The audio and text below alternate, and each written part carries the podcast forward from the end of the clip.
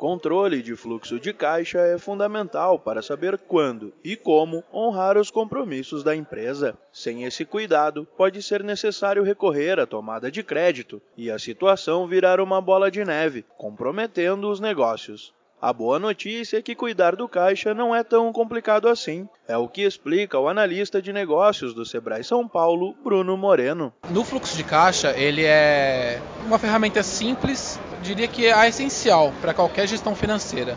Então a gente escolheu o fluxo de caixa para explicar para o cliente, por ser a mais simples, por ser aquela que toda empresa tem que fazer seja um caixa diário, semanal, quinzenal, mensal, aí vai depender do seu negócio. Você coloca lá todas as entradas da empresa e também relaciona com tudo que está saindo. Então você vai colocar tudo isso nas colunas, né, e conseguir entender o seu balanço diário ali, se você está tendo o lucro ou prejuízo no dia e conseguir se programar. Porque você precisa ter uma noção de quando você tem que honrar os seus compromissos. Então você precisa de caixa para honrar compromisso. Essa é uma prioridade. Entender o seu fluxo de caixa, entender qual é a melhor data para programar seu pagamento de contas, controlar certinho isso aí vai manter a sua empresa com mais saúde financeira. Esta é uma das muitas dicas que o Sebrae preparou para a Feira do Empreendedor, que pode ser visitada até a próxima terça-feira, no pavilhão de exposições do AMB, em São Paulo.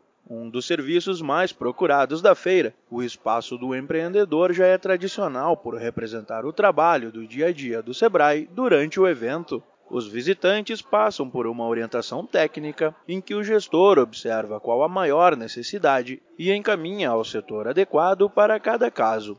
O diferencial desta oitava edição da feira são as Ilhas do Conhecimento, quiosques onde o cliente tem contato com ferramentas específicas da área de gestão, como o funil de marketing digital, desenho de cargo para recrutamento de equipe e a criação de persona com design thinking, além do próprio fluxo de caixa.